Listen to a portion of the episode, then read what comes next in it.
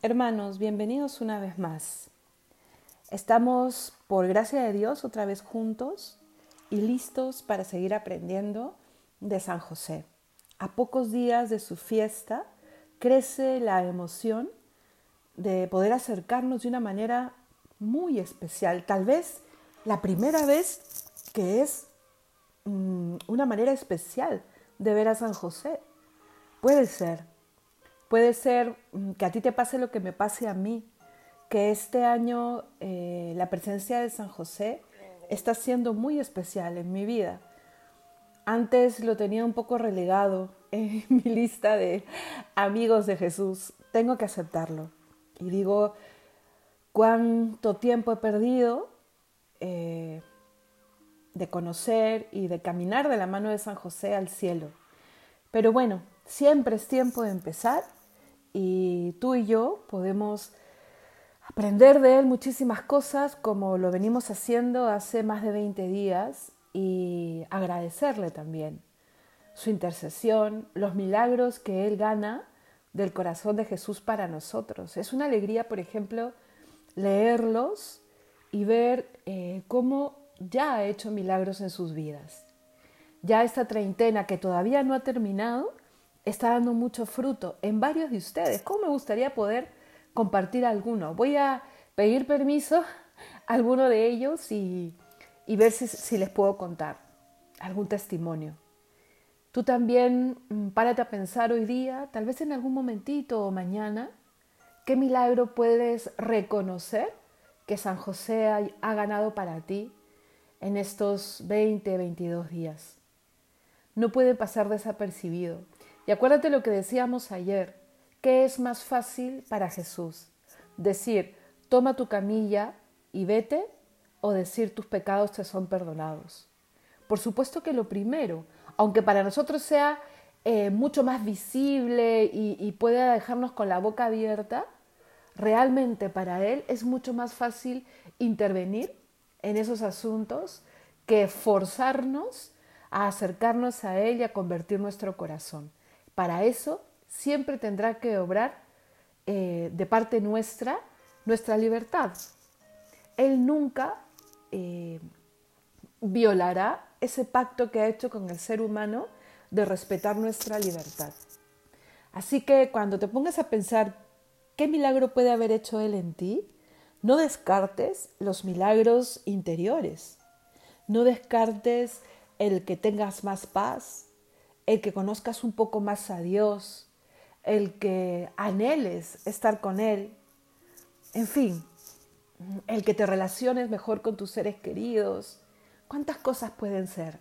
Y que no sea temporal, al contrario, y que cuando llegue el día final de, de nuestros encuentros, el día 19, no sea un punto y final en el camino del crecimiento, en el camino del conocimiento de Dios, sino al contrario, un trampolín de gracia gigante para seguir caminando de la mano de San José.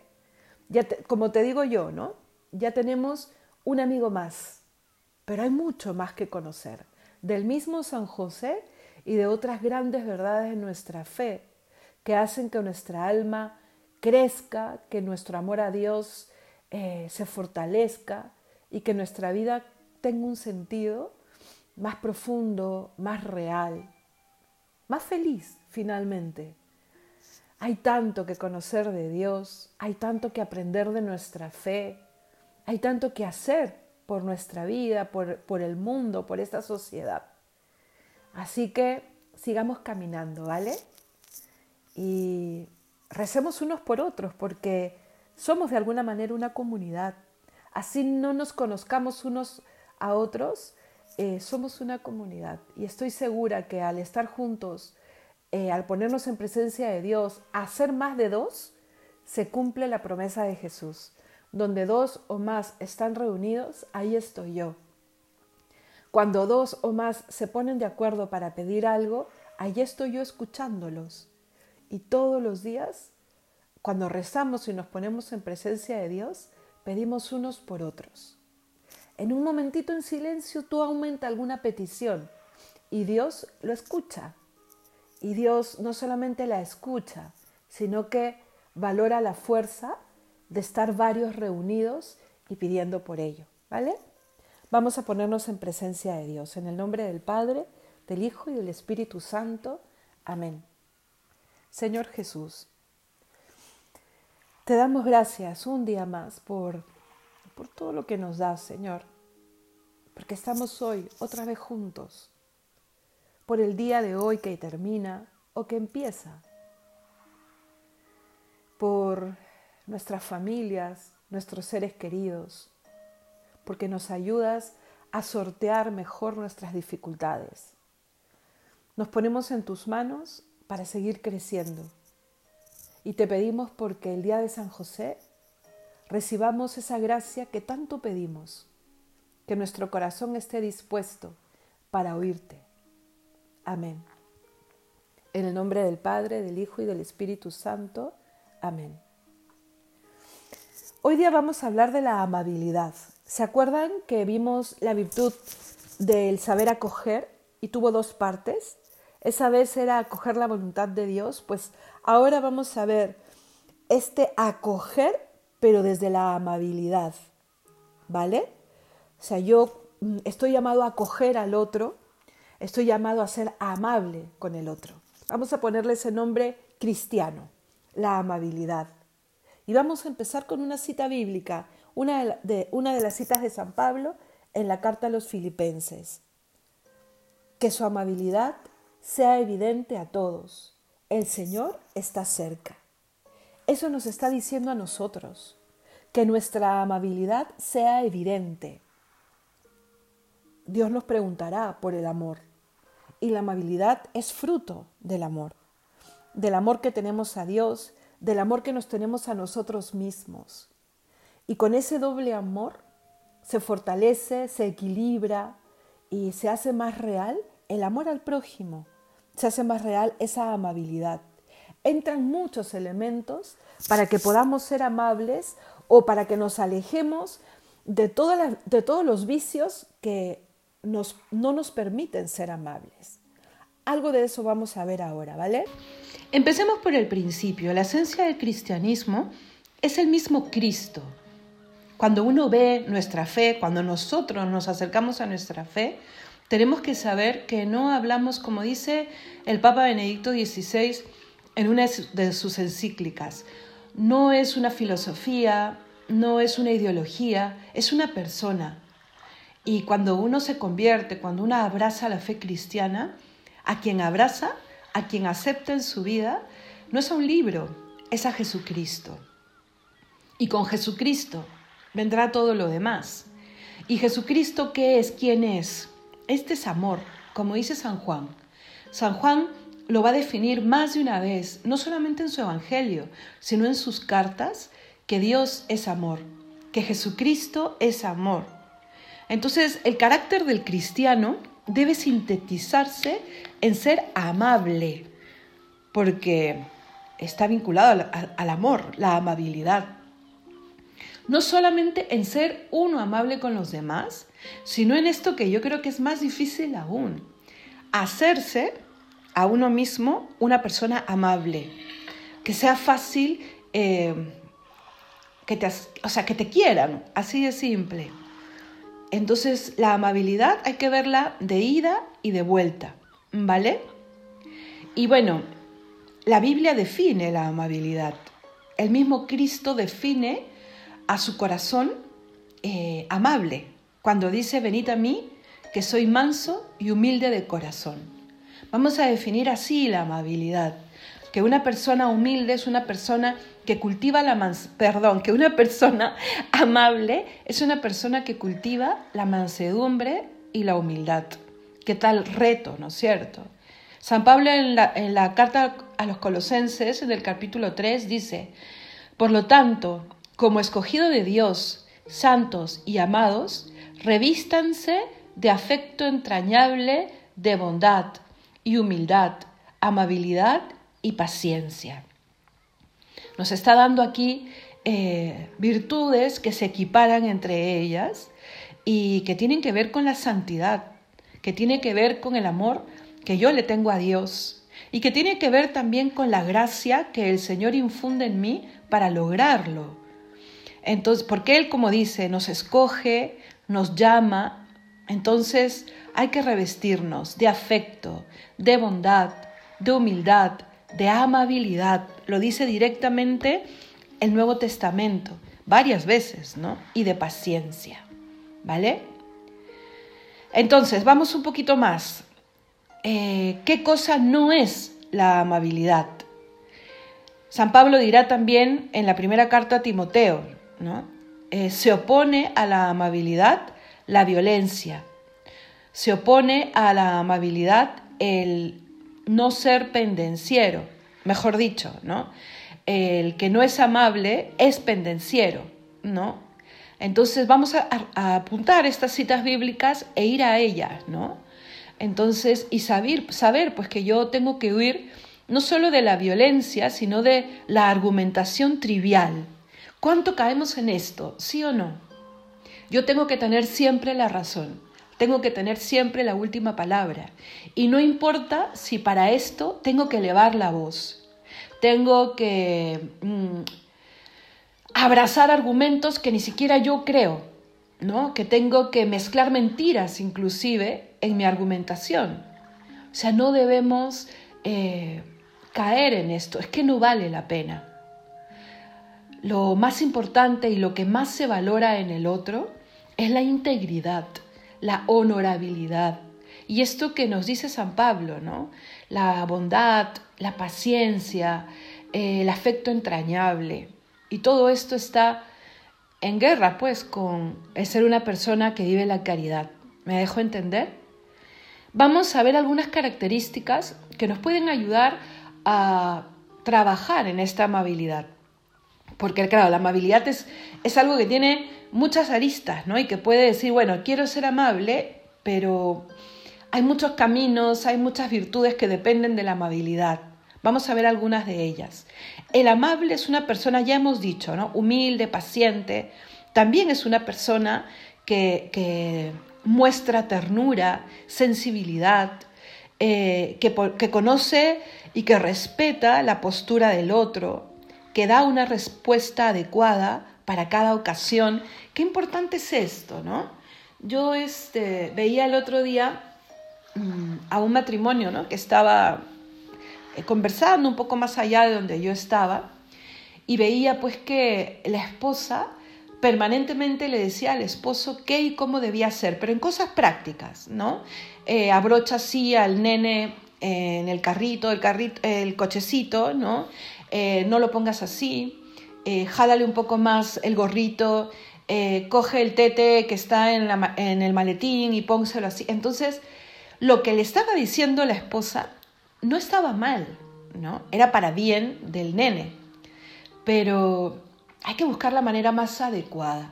Porque yo que miraba de, fuera, notaba cómo el, el marido empezaba a perder la paciencia. Los dos tienen que ser amables, por supuesto. Y hay momentos en donde uno tiene que ceder frente al otro y el otro cederá la siguiente vez. Por eso es tan importante evaluarse personalmente. Por eso es tan importante la comunicación con los seres queridos, con los seres con los que vivimos, sobre todo, con las personas con las que trabajamos. Pero, por ejemplo, en ese momento yo miraba y veía y decía, se lo podría decir de otra manera. Incluso el tono, o una sonrisa, o una broma entre indicación e indicación, ¿no? Eh, una muestra de, afecto, el decir, por ejemplo, cariño, el tete está ahí, ¿no? O, en fin, es que hay muchas maneras de decir lo mismo, pero con otros medios, con otras formas. ¿Me dejo entender? Entonces, eh, propongámonos el trabajar la amabilidad, ¿no? La amabilidad como deseo de extender la misericordia de Dios a otros el deseo de someterse tanto, tanto a la voluntad de Dios, que yo pueda comprender, eh, permitir, ¿no? Las preferencias de las otras personas, posponiéndome a mí mismo. Hay cosas en las que uno puede decir, voy a ceder, como decía, eh, lo leía en un libro, ¿no? Escoge tus, tus guerras, tus batallas. No, no pierdas la oportunidad eh, en cosas tontas, ¿no? Porque hay momentos en donde sí tendrás que decir lo que piensas. Pero si todo el día estás eh, tacatá, tacatá, tacatá, ¿no? con, con las personas con las que vives, con las que tratas, diciendo siempre, siempre tu punto de vista o las, o las cosas eh, como, como tú las ves o que hagan las cosas como tú dices, cuando te toque decir algo que realmente te tienen que escuchar, estarán agotados.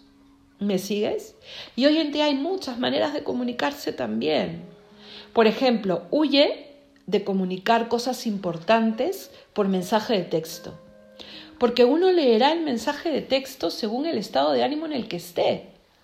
Entonces tú puedes estar escribiendo algo con una sonrisa y el otro lo leerá de manera distinta. ¿Cuántos problemas traen los mensajes de texto? Los mensajes de texto están ahí para coordinar, para decir, eh, ya llegué, ya voy para allá. Eh, no es para, para resolver cosas trascendentes. Bueno, y si toca decir algo importante, también hay emoticones que podrán hacer más amable lo que estás diciendo, un audio de voz.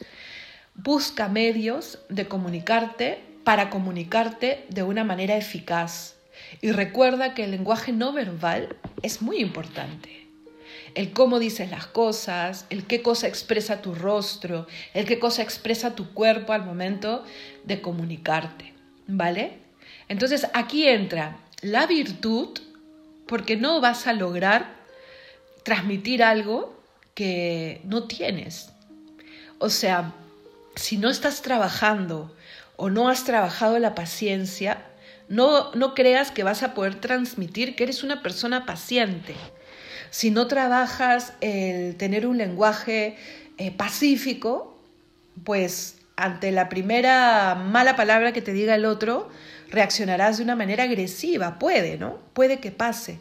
Entonces hay que trabajar la virtud, ¿vale? Hay que entrenarse en las cosas buenas, hay que reconocerse, hay que saber eh, cuál es tu talón de Aquiles al respecto. Tal vez eres eh, muy pronto a, a la ira, entonces tendrás que no necesariamente ver de dónde viene la ira, ¿no? Hay cosas que las tienes y las tienes pero las tienes que trabajar. O sea, tienes que saber qué cosa detona esa ira y no ponerte en causa para eso y qué cosa te ayuda a controlarla. Porque hay hasta métodos muy humanos para eso. Respira, cuenta hasta 10, eh, piensa en otra cosa en ese momento. Pero sobre todo, hermanos, es comprender al otro. Y es saber que tú también tienes muchos defectos y que el otro tiene que estar comprendiéndote permanentemente. Por eso, qué importante es, primero, rezar, pedir la gracia a Dios. El único que te transforma de dentro hacia afuera es Él. El único que puede hacer realmente un milagro al respecto es Él. Pídeselo. Y junto con eso trabaja tu naturaleza. La gracia con una naturaleza bien dispuesta, ¿a qué me refiero con esto? Una naturaleza que está trabajando, que se está esforzando, logran resultados magníficos. Y mira, yo lo he visto, ¿no? Qué, bonito es encontrarte con una persona después de un tiempo, un año, dos años, ¿no? Verlo después de un tiempo y darte cuenta cómo ha obrado la virtud en la vida de esa persona. ¿No? Este, realmente sigue siendo la misma persona, sigue teniendo eh, la misma personalidad, porque eso está ahí, no cambia. Pero cómo la virtud ha embellecido esa personalidad, ese carácter. Entonces, en la medida en que uno trabaje permanentemente en sí mismo, ese embellecimiento se da. ¿Me dejo entender? El cantar de los cantares habla de la novia eh, bellísima que entra enjollada con perlas y, y brocados al cielo. Pues está hablando del cristiano, del alma que se desposa con su Dios, ¿no? Aunque hable en femenino, abarca a todos, hombres y mujeres. ¿Y cuáles son esas joyas? ¿Cuáles son esos brocados? ¿Cuál es todo eso? Son las virtudes que han embellecido tu persona, y que en el cielo brillarán, que en el cielo mostrarán eh, una magnificencia que aquí puede estar oculta, pero que se ven en las obras. ¿Me dejo entender? Lo que yo quiero es que te motives y motivarme a mí misma a trabajar en uno mismo, pero con esa dinámica. Dios y tú, Dios y tú. ¿Me dejo entender? Caerás, pero te vuelves a levantar. No te desanimes porque estás trabajando y trabajando, por ejemplo, el no responder mal y tal vez es lo que más problemas te ha dado esta semana en el trabajo. Sigue trabajándolo. No es magia, ¿vale? No es magia. Y no fuerces a Dios a que algo parezca mágico. El Señor quiere trabajarlo junto contigo, para que tú también experimentes que es tu resultado, ¿vale? que el Señor te dé la gracia para seguir perseverando y que te dé las luces para poder comprender, para poder ver las verdades eternas que están alrededor de la virtud que tú estás, que tú estás trabajando. Por ejemplo, mira a Jesús. ¿Cuántas veces hubiese podido él decir, tengo el derecho de cansarme de ti? ¿Cuántas veces? ¿Cuántas veces Dios ha podido realmente ejercer una impaciencia real? Porque lo ha dado todo y nosotros seguimos muchas veces dándole la espalda, de muchas maneras. Pero Él nos enseña que se puede ser paciente, que se puede perdonar, que se puede comprender. ¿Y por qué? Porque nos ama, porque nos comprende, porque Él también ha caminado en esta vida. Entonces, compréndete y comprende al otro. Ahí está la base de la amabilidad. ¿Vale? ¿Y dónde se expresa fundamentalmente esta amabilidad? En el hogar, es ahí. ¿Y dónde se aprende? ¿Dónde se forja? ¿Dónde se forma? En el hogar también. Y por supuesto en la iglesia. No te olvides que la iglesia es la comunidad de fe donde tú estás llamado a crecer, a formarte. Por ejemplo, la misa, escucha al Padre, lo que te diga en la homilía. Busca una misa que sea afín a tu personalidad, pero escucha, escucha la homilía, cada domingo tendrá un tema particular, cada domingo de los 365 días. ¿Vale? No volverás a escuchar ese mismo tema hasta dentro de tres años, porque hay 365 días por tres para saber cuántos temas hay. Entonces, imagínate cuán rico es el Evangelio que se te presenta. Eh, busca ayuda, conversa con un sacerdote, con una religiosa, crece. ¿Vale? Entonces, características dentro de la vida de la santidad. Perseguir, pues, la amabilidad imitando a Jesucristo. Ya les había dicho al principio que Él define la amabilidad, mostrando su corazón que es manso y humilde, que amó hasta el extremo. Lo dice San Juan. En el capítulo 3, primero dirá que tanto amó Dios al mundo que envía a su Hijo. Y diez capítulos después dirá que nos va a amar hasta el extremo, hasta el vaciamiento de su corazón. Nosotros estamos llamados a imitar esa manera de amar. ¿Vale? Y bueno, y ser amable no significa que no se dé la, la, oportunidad de admonitar, de corregir al otro. Es que dentro del amor está la admonición, está el querer que el otro sea mejor, pero en el momento indicado y con las formas adecuadas. Y si te equivocas y si lo dijiste de mala manera, enmiéndate. Enmiéndate con una sonrisa, sí, pero también disculpándote, también pidiendo perdón. El padre lo puede hacer con los hijos, los hijos lo deben hacer con los padres. Entre esposo y esposa, no sé por qué hay tanto miedo a pedir perdón. ¿Cuánto se deteriora una relación cuando se hacen, eh, se cierran los, los ojos y los oídos ante esa realidad. Eso te hace humilde también, pero que no sea de manera superficial, porque se nota cuando uno pide perdón por pedir, que sea de manera real, sentida, ¿vale? Entonces, miremos a Jesús. Por ejemplo, ¿por qué no en la Semana Santa que ya viene, te propones un día, cada día en tu oración, eh, escribir alguna cualidad o buscar algún pasaje en la Biblia en donde se muestren las virtudes que hacen a Jesús amable. Cuando escucha a esta mujer que le pedía un milagro y para y la escucha, cuando dice, dejen que los niños se acerquen a mí, eh, cuando forma a sus apóstoles y les explica en privado eh, lo que no está explicando en público, tantos gestos de amabilidad, ¿no? Cuando corrige, incluso Jesús dice, ¿hasta cuándo tendré que soportarlos? Y no es que está, no está siendo amable, ¿me dejo entender? O sea, Él es Dios y tiene un corazón que ama de manera perfecta. Dentro de la amabilidad está también la llamada de atención, pero de la manera correcta. ¿Me dejo entender? Y eso se va eh, reconociendo, aprendiendo. ¿Qué cosa debo evitar? El ser controlador, el orgullo, ¿no?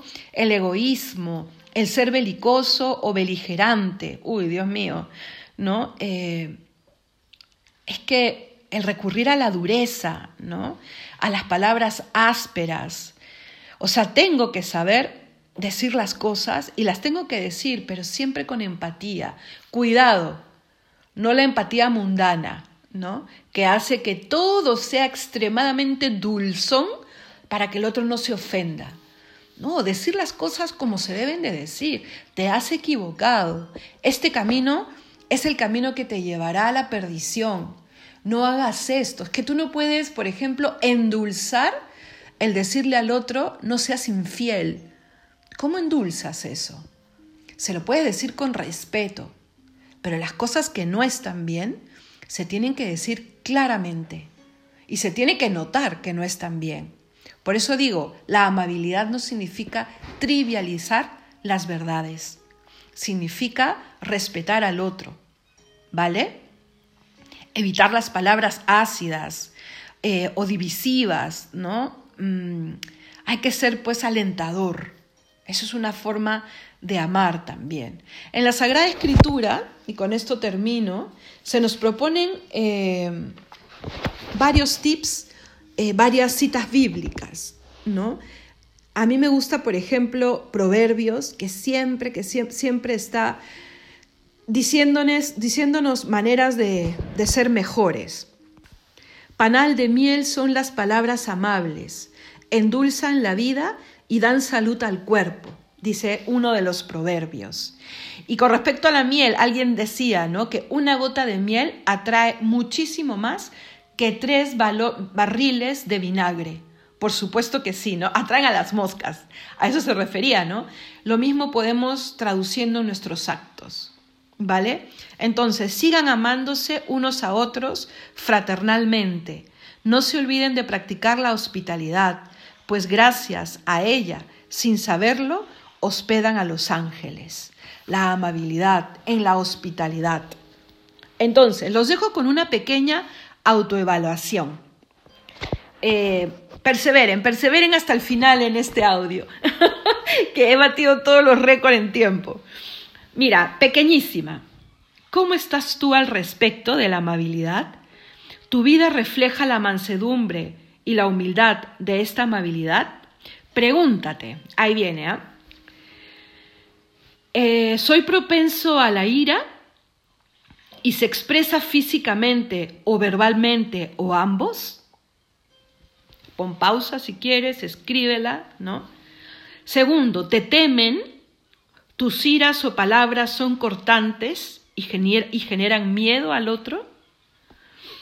Tres, los tuyos dirían que eres amable, que los tratas bien. Cuatro, ¿Te gusta jugar al abogado del diablo? ¿A dar la contra en todo? Mira, con estas cuatro preguntas te dejo, ¿ok? Y no te desanimes si casi todas las preguntas responden sí. Y porque muchas veces pasa, ¿no? Que uno dice, pero es que son mis formas. Y lo que estás diciendo tal vez tiene muchísimo valor y certeza, pero son las formas. Entonces es trabajar las formas, no el fondo. Eh, y ya, esas son más fáciles de trabajar. ¿Ok? Entonces, que vuestra gentileza sea conocida de todos los hombres. El Señor está cerca. Que Dios te bendiga.